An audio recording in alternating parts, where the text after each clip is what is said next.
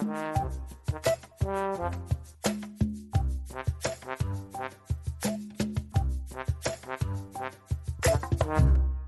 привет! Это подкаст «Полная посадка». И мы его ведущие Антон, я создатель небольшой пекарни в Новосибирске, которая делает круассаны. Меня зовут Маша, я отвечаю за пиар и коммуникации в баре Insider и Сидрерии Бородилка. Привет, меня зовут Денис, я являюсь создателем Memories Pizza Bar.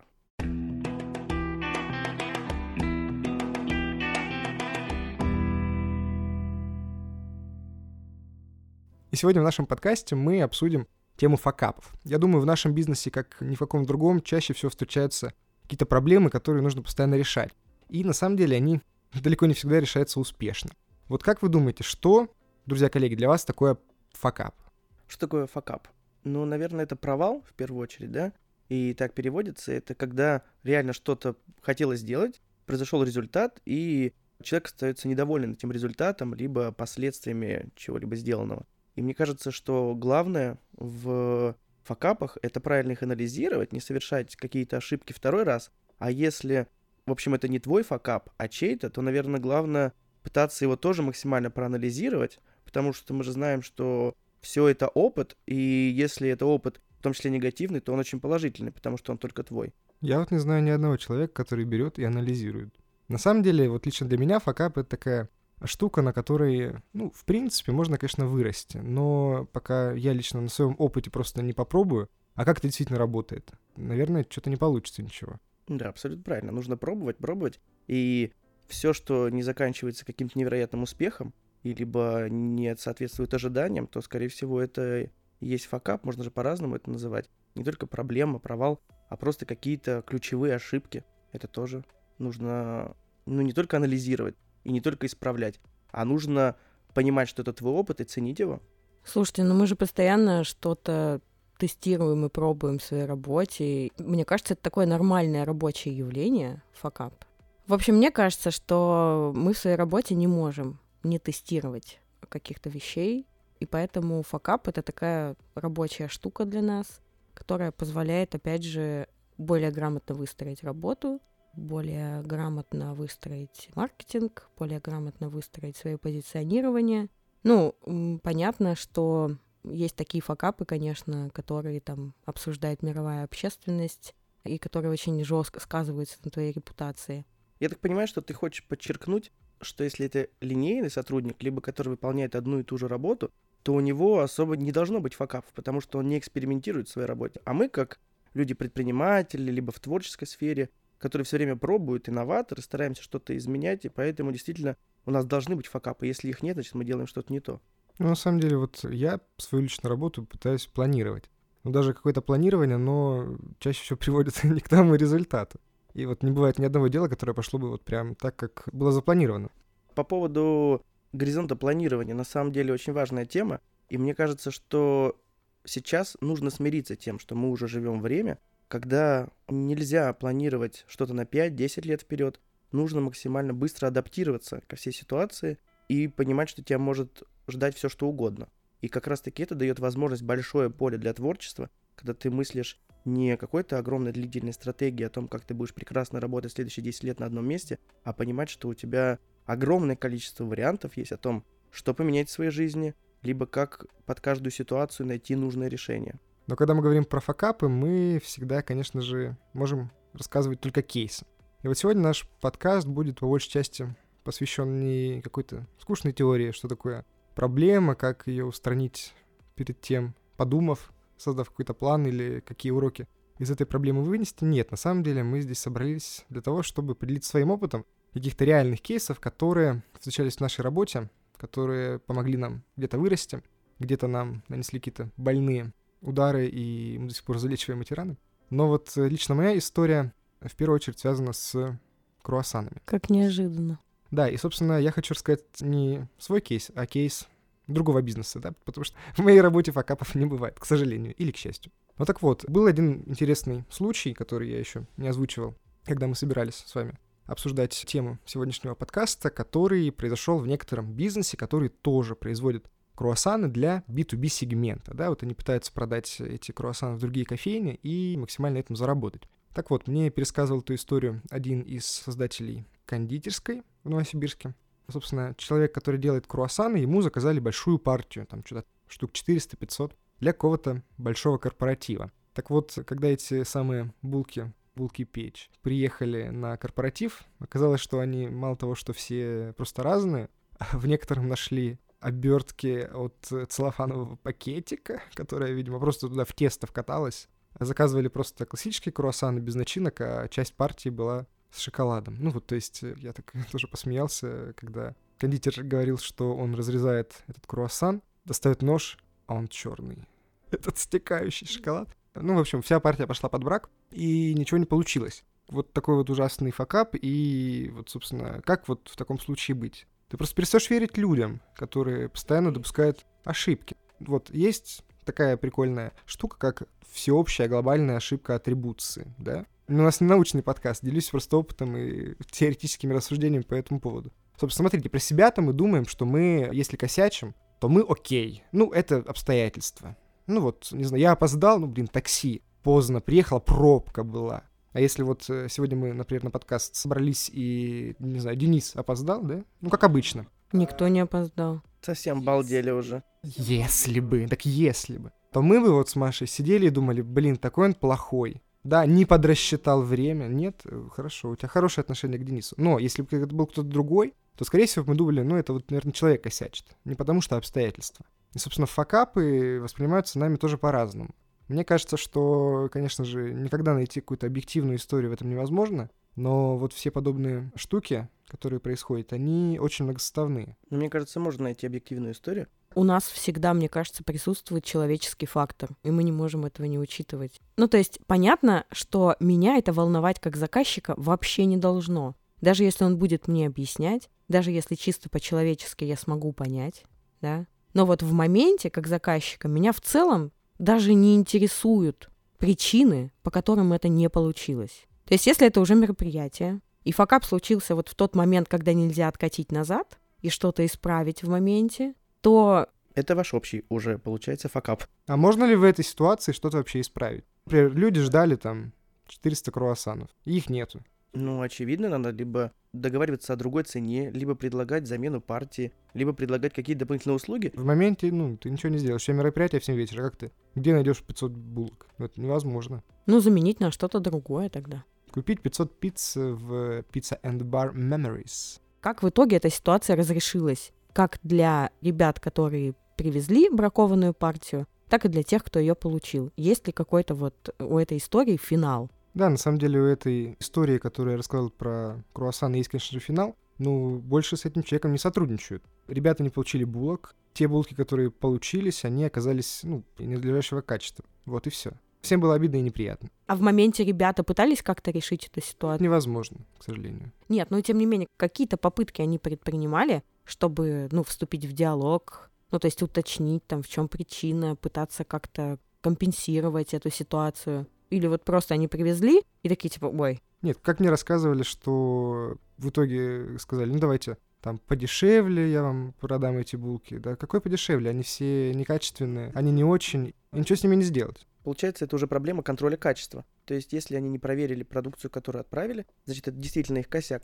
Но этот факап, значит, связан непосредственно с процессами внутри предприятия, о том, как отдается продукция. И чтобы такого не происходило, они должны, так понимаю, из этого факапа научиться и создать какой-то алгоритм проверки качества товаров, которые они отдают. А они до сих пор работают? Они до сих пор работают, и вот все, с кем я не общаюсь по поводу круассанов, а я много с кем общаюсь по поводу круассанов, они говорят, господи, вот когда мы сотрудничали с этими людьми, это каждый раз проблема на проблеме. Ну, если честно, у нас тоже были эти круассаны в Insider, и там тоже была какая-то супер странная ситуация, и мы в итоге от них отказались. Ну вот, я думаю, все поняли, что это были за булки. Денис, а у тебя какие в жизни были ужасные истории? Ужасных историй не было, но факапы, какие-то провалы или истории, связанные с тем, что чего-то не получается, конечно, были. И тем более, когда ты ведешь предпринимательскую деятельность уже практически на протяжении пяти лет, это случается часто. Я помню, когда первый раз во время еще ремонта в Memories я нанимал строителей просто с объявлений для того, чтобы мне делали ремонт. Первая самая история была, когда пришел человек просто по объявлению с Авито делать мне роль ставни. Он приходит и прям начинает делать замеры, и мы с ним подписываем какую-то ну, маленькую бумажку, он все это делает так оперативно, все, все, все, и вот на ходу ловит меня и такой, типа, ну, все, это будет стоить всего 8 тысяч, заплатите сейчас 5, остальное потом, когда мы привезем через два дня. Я вот просто предприниматель, который, это мой первое вообще столкновение с миром реальности и обмана. И все, и он просто не выходит на связь. И я, понимаешь, элементарно, я захожу в интернет, вбиваю этот номер, ну и все пишут мошенники, мошенники, мошенники. Понимаешь, я в моменте, когда у меня огромное количество задач мелких, которые я раньше не решал, надо там не заказать, сделать ремонт и прочее, и я понимаю, что как минимум эта ошибка, да, этот провал, связанный с тем, что меня кинули на деньги во время этих рольставней, я понимаю, что все, я теперь каждый раз любого своего контрагента проверяю, хотя бы делаю какой-то минимальный самый обзор в интернете, либо смотрю там в специальных соцсетях, где проверка номера, либо спрашиваю кого-то из знакомых. Потому что я рад, что у меня получилась совсем такая маленькая ошибка, и мне не получилось там с какой-то более крупной фирмы на более крупные деньги. Что опыт достаточно малой кровью обошелся. А ты когда-нибудь не платил к своим контрагентам? Есть история с тем, что где-то дебиторка подвисает. Особенно это было в пандемию, когда вообще все договорные отношения начали меняться, когда все подвисло, кто-то начал обратно забирать товар, кто-то сказал, заплатите, когда сможете, кто-то сам не понимал, как ему работать. Поэтому, конечно, после пандемии истории с дебиторской задолженностью, они подвисали. И ты понимаешь, что если с тебя где-то не требуют в какой-то момент срочно, хотя сроки уже действительно давно прошли, то ты и не пытаешься выйти и сам как-то урегулировать этот вопрос. И это до какого-то момента лежит мертвым грузом, но потом все равно оплачивается. Я считаю, что нужно платить всем. У меня вот последняя история подобная была, когда мы отгрузили начинки. Ну, там что-то рублей 800 было. Ну, чисто вот, знаешь, на тест. А я про это удачно забыл. Я отправил и счет, и товарную накладную, и все как надо. И смотрю, через месяц мне приходит этот счет, и такой, о, как классно, что ребята об этом вспомнили. Маша, в инсайдер. Расскажи инсайдерскую информацию. Я хотела на самом деле рассказать не про инсайдер, а про бродилку, потому что прошлым летом, мне кажется, у нас случился самый большой факап, который только может случиться у производителя. Наш директор по производству и технолог решил поменять сырье, и случилось страшное. Вся партия сидра классического, это сухой, полусухой, полусладкий и безалкогольный, пришла в негодность. То есть банки взрывались, была перегазация. Берешь, короче, из холодильника бутылку, а она тебе стекло в лицо. У нас не бутылка, у нас банк. Ну так вот, собственно, банки взрывались просто стоя на полке, чтобы вы понимали. У нас безалкогольный сидр продается в книжном магазине «Перемен». И я Ане привезла коробочку безалкогольной бродилки, и с утра получила сообщение, что «Маш, я сегодня в прямом смысле отмывала бабки, потому что ваш сидр взорвался прямо на кассе. Мы, в общем, понесли существенные репутационные риски, нам пришлось отзывать партии, нам пришлось компенсировать, соответственно, весь испорченный продукт. Мы со своей стороны сделали вообще максимально, что только могли, то есть мы старались делать какие-то подарки, рассылали извинительные письма, признали полностью свою ошибку, ну, потому что это действительно был вот наш косяк, и мы ничего не могли с этим поделать. Маш, вот мне вопрос сразу этого. Не похожа ли ты история на историю с круассанами, где проблема как раз-таки в контроле качества? Почему вы обнаружили эту ошибку, когда уже этот сидр стоял в книжном магазине «Перемен» в Новосибирске? Ну, не только, да, параллельно, но неужели... Ну, потому что она перебродила уже в банк. Перебродила в банке, то есть в какой-то момент они параллельно все начали взрываться. А нельзя было, не знаю, отстоять их и потом продать. Мы же потом выявили, что это определенный розлив, определенные даты розлива. Соответственно, мы понимаем, что в эти даты использовалось вот такое-то сырье, которое мы поменяли. И после этого мы сразу же перешли снова на то сырье, которое использовали до этого, на тот же вот яблочный сок прямого отжима, и больше не экспериментируем, собственно. Но здесь, опять же, так когда ты работаешь с натуральным продуктом, когда ты используешь полностью натуральные компоненты, ты никогда не можешь предугадать результат в точности. То есть любая варка пива, любой сидр, который делается, да, он может отличаться друг от друга. То есть когда у тебя натуральные компоненты полностью, ты до конца не можешь предугадать, как они себя поведут. Никогда. То есть пиво, я думаю, ты понимаешь, о чем я говорю. И пиво, и сидр от партии к партии они могут отличаться. Они могут отличаться. Но мы же говорим про технологию производства, например, как с лекарствами, да? Там же сначала их отрабатывают, потом их дают мышам, смотрят, как там мыши. Я не знаю, насколько сложно... Мы никому не даем. Мышей не напаиваете. Мышей не напаиваем. Ну, то есть нельзя сварить маленькую партию пробную, закатать ее в банке, посмотреть, что как будет. Это слишком сложный технологический процесс. Ну смотри, мы не можем себе позволить каждый раз делать какие-то минимальные партии тестирующие. Куда смотрит ГОСТ? То есть понятно, когда мы разрабатываем какой-то новый вкус, Вот тогда да. А здесь выверенная технология производства. Здесь дело же не в технологии производства, в сырье, которое мы использовали. Мы не знали, как оно себя поведет. Ну, то есть на опыте предыдущего сырья и технологий все было окей. Здесь просто меняется сырье, и уже оно ведет себя по-другому. То есть другой сорт яблок ведет себя по-другому. Поэтому вот как, например, не знаю, если вот у Антона, если он поменяет какой-то шоколад, которого будет другая текстура, которую он будет добавлять в круассаны. И, может быть, он как-то, не знаю, будет не так тянуться, или будет, ну, понимаешь, о чем я говорю? Нет, но все-таки понятно, что в круассанах гораздо проще отработать, там все хранится пару дней, приготовили, поели, посмотрели. Ну, поэтому это и называется, я так понимаю, крафтовый сидр. Крафтовый, это что такое слово? Это когда ты практически никому ничего не обязан, ты делаешь какой-то продукт, соблюдая какие-то нормы и правила, но при этом результат всегда разный, необычный и... Да, что вообще крафтовое слово, что это значит? Крафтовое. Handmade? Нет? Ну, сделано собственное что-то, да, своими руками, условно. Набродили, так сказать. Крафт, крафтовые — это маленькие партии по индивидуальному рецепту. Ну, то есть, грубо говоря, это не масштабное производство. Ну, то есть мы не завод Балтика, чтобы ты понимал. У нас нет такого, что мы не можем гарантировать результат. Мы всегда гарантируем, что у нас вкусный, хороший, качественный продукт. Я говорила о том, что он может незначительно отличаться по вкусовым каким-то качествам. Ну, то есть, не знаю, быть чуть газированный, чуть мутный, там, чуть слаще, чем обычно. Потому что вот, например, тот же сидр «Дальняя дача», да, если мы сравниваем его с бродилкой, сравниваем производство, там, ну, в целом у нас похожий стиль сидра, оба фермерские, там, плотные, мутные, с естественным осадком.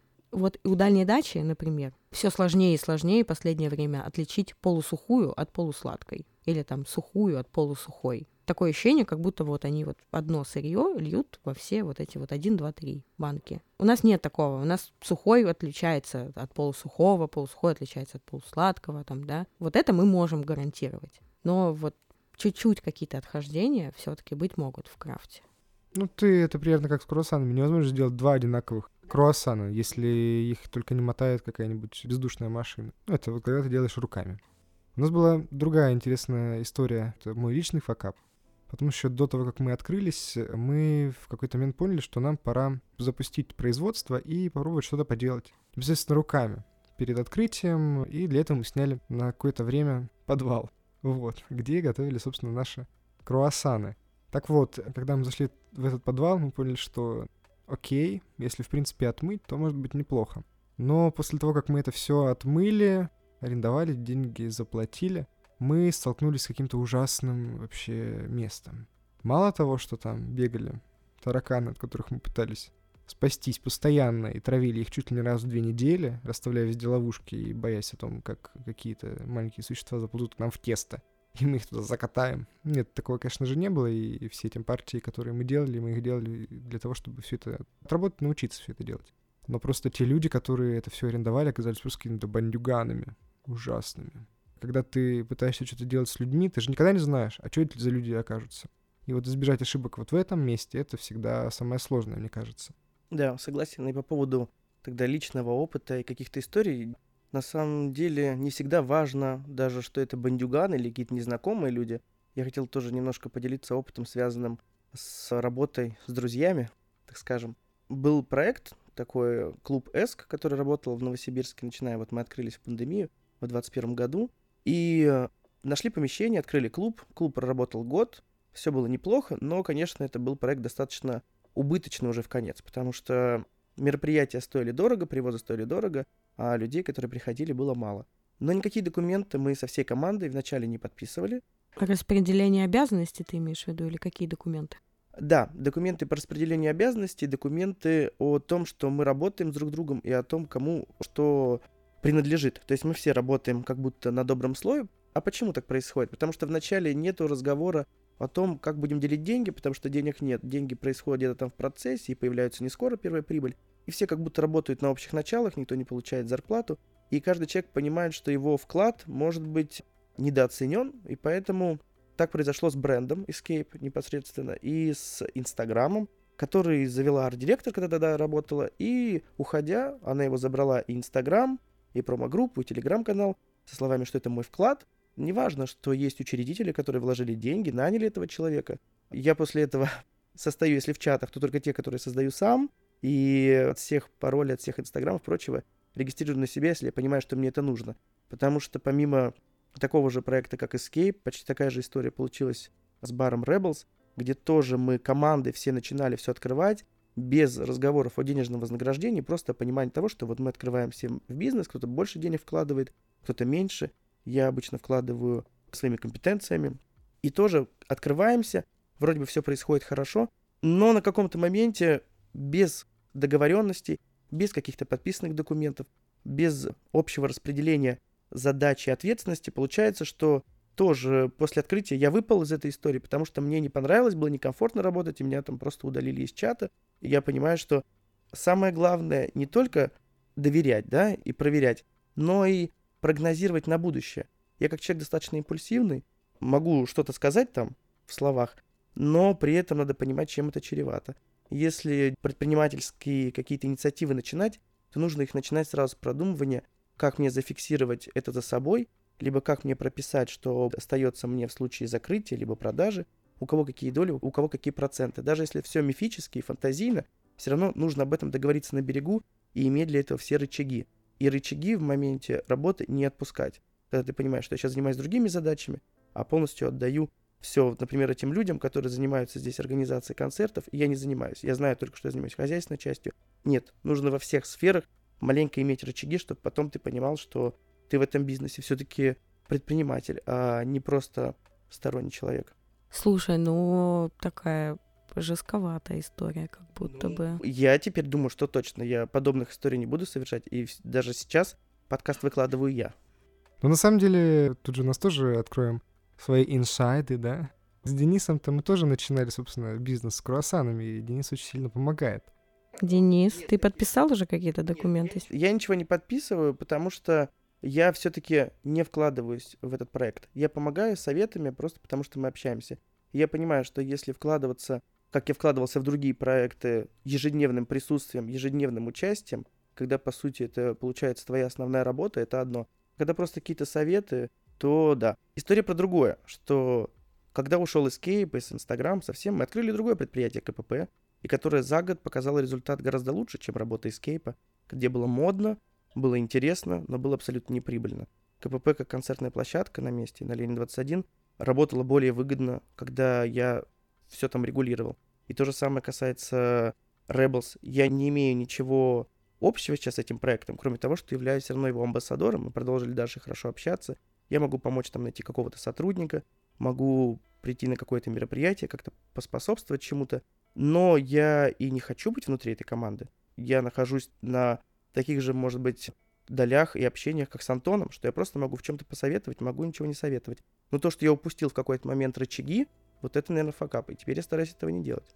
В итоге, говоря про факапы, мы, конечно же, думаем про свой, в первую очередь, опыт, который заставляет нас чему-то учиться или как-то развиваться. Ну вот скажите, возможно ли научиться на ошибках? Ну, конечно, возможно, если их анализировать. Если эти ошибки не совершать там второй раз, третий раз. Ошибки же это всего лишь задачи, которые ты решаешь в процессе, и потом понимаешь, что все хорошо, я так больше делать не буду. Я буду проверять контрагентов, я буду делать то-то-то, больше не буду добавлять в сидр новые яблоки. И давайте тогда под финалочку нашего подкаста топ-3 инструмента, которые позволят нашим слушателям как-то быть покритичнее, может быть, к себе или поосознаннее в моментах появления проблем, которые не позволят как-то совсем растеряться в моменте. Вот, например, давайте расскажу я про свои три лайфхака, которые мне позволяют. Ну, первое, это, конечно же, всегда подписывай договор. Второе, это записывай всегда свои расходы и доходы. Прям фиксируй. Не старайся подумать, что запишу завтра, а завтра уже забудешь, потому что деньги на самом деле то приходят, то уходят, и в процессе очень сложно следить, а что же происходит. И, наверное, третье, доверяй, но проверяй, потому что даже самые близкие люди могут оказаться не такими хорошими, каким ты их видел или представлял. Мои лайфхаки будут такие. Если ты работаешь на свою репутацию, и она тебе дорога, то ты должен сделать вообще максимально все со своей стороны, чтобы эту репутацию восстановить либо оставить на том же уровне. Заказчика не должны волновать обстоятельства, по которым ты накосячил. Что ты что-то не просчитал, поменял. Ну, то есть ты должен в любом случае сделать так, чтобы сохранить свою репутацию. Ну, если тебе, конечно, не совсем там наплевать. Потому что вот, например, не знаю, ребята из знаменитого Том Ямбара, э, мне кажется, это была вообще самая обсуждаемая вещь, как они отвечают на комментарии негативные об их заведениях. То есть у них всегда полная посадка, они уверены в качестве, например, да, своего продукта, и они знают, что, ой, какая-то там Наташа к нам когда-то пришла, ей что-то не понравилось, да насрать вообще. Подытожу, что первый лайфхак будет все-таки гость всегда прав, все-таки, несмотря, наверное, ни на что. Я не согласен с этим. Потому что если на чаше весов, например, есть репутация, например, сотрудника заведения и гостя, который действительно не в адеквате, и он должен не обязательно всегда прав. Он в большей степени прав почти всегда, но если это люди откровенно, которые ходят по заведениям, специально засовывают туда волосы, выкладывают плохие отзывы, а потом просят бесплатную еду. Мы же тоже знаем о таких историях. Это тоже гость, но он же не прав. Ну ладно, хорошо. Вот такие случаи я согласна рассматривать индивидуально. Ну, то есть, когда вот у человека усматривается какой-то корыстный умысел. Но я говорю, скорее всего, что вот о таких ситуациях, касаемых производства, работы твоих сотрудников, да, или там, не знаю, логистики, еще чего-то. Здесь твоему клиенту, гостю, не должно быть важно, какие обстоятельства вас завели в эту ситуацию, что так случилось. В общем, мне кажется, максимально нужно э, делать так, чтобы твоя репутация не пострадала. Второй лайфхак. Плохой опыт тоже опыт. И третий лайфхак. Прибухнул, отдохнул. Ну, серьезно, ну, возможно, это умение в какой-то момент отпустить ситуацию. Вот, я про что. Ну, то есть, что, когда уже что-то случилось, да, и ты уже, ну, ничего не можешь с этим поделать, как вот у нас, например, на фестивале Ситра, волонтер обливался. Что вы могли с этим поделать? Это способность в моменте все-таки немного отпустить ситуацию. И когда ты понимаешь, что от тебя уже ничего не зависит, да, и все летит в тар-тарары, тебе, ну, то есть удается вот выдохнуть, сосредоточиться на том, что ты можешь сделать, да, а вот эту ситуацию, ну, как бы немножко предотпустить и решить уже потом. Денис, твои три лайфхака. Первым лайфхаком можно назвать, наверное, историю о том, когда ты начинаешь видеть факап до того, как он произошел. То есть, если какая-то история или работа, проблема не идет совсем, получается, ты уже видишь впереди этот результат, то нужно останавливаться. Не нужно доводить любую историю до патовой, не нужно финализировать и подытоживать самые большие убытки. Если ты видишь, что ты уже можешь вынести что-то, какой-то опыт из этого, и ты уже понял, как это можно остановить, то нужно это останавливать. Второе, это, наверное, я тоже подчеркну историю не только с подписанием каких-то документов, это история с обязательным утверждением своих позиций, либо своих задач, либо своих желаний. Очень грамотно прописанные задачи помогают тот или иной проект как-то и при заказах чего-либо, и при работе с сотрудниками, и при создании собственного бизнеса. В любом случае, четкое прописывание задач, по сути, регламентирование всего, позволяет тебе не только не допускать факапов. Но если допускать, ты при четкой структуре планирования понимаешь, какой сделать следующий шаг, чтобы перепрыгнуть сложную проблему, либо тут же пытаться ее анализировать. Третий лайфхак — это, наверное, в целом позитивное мышление какое-то. Когда ты и не только относишься к всему просто и можешь отпустить ситуацию, когда ты живешь и делаешь все играючи, и понимаешь, что ничего смертельного не происходит, из любой ситуации нужно выносить и опыт, и положительные эмоции в первую очередь, чтобы у тебя это оставалось не только как что-то проблемное, но еще какая интересная история. Деньги могут потеряться, а вот опыт останется с тобой навсегда. Я как-то услышала очень классную фразу от Вари Семенихиной, это SEO TimePad. TimePad, напомню, это сервис по организации регистрации событий для продажи билетов. И она как-то сказала, я думала, это деньги, а нет, снова опыт. Неплохо. Даже такая мораль достаточно высокая. Но это правда. Поэтому опыт — наше все. Это была полная посадка. Мы надеемся, что все истории с факапами, которые мы сегодня обсудили, будут вам как-то полезны. С вами была Маша. Денис. И Антон. Пока-пока.